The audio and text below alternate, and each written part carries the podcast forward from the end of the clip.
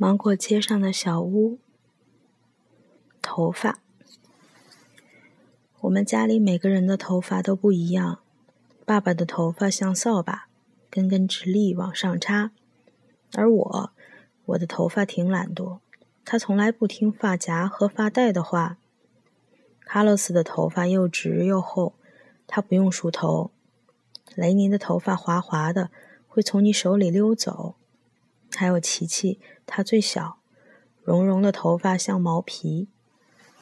只有妈妈的头发，妈妈的头发好像一朵朵小小的玫瑰花结，一枚枚小小的糖果圈儿，全都那么蜷曲，那么漂亮，因为她成天给它们上发卷儿。把鼻子伸进去闻一闻吧，当他搂着你时，当他搂着你时，你觉得那么安全。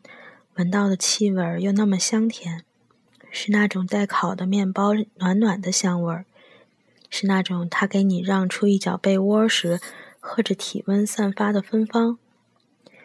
你睡在他身旁，外面下着雨，爸爸打着鼾，哦，鼾声、雨声，还有妈妈那闻起来像面包的头发。Hairs. Everybody in our family has different hair. My papa's hair is like a broom, all up in the air. And me, my hair is lazy. It sometimes, it, it never obeys barriers or bands. Carol's hair is thick and straight. He doesn't need to comb it. Nanny's hair is slippery, slides out of your hand. And Kiki, who is the youngest, has hair like fur.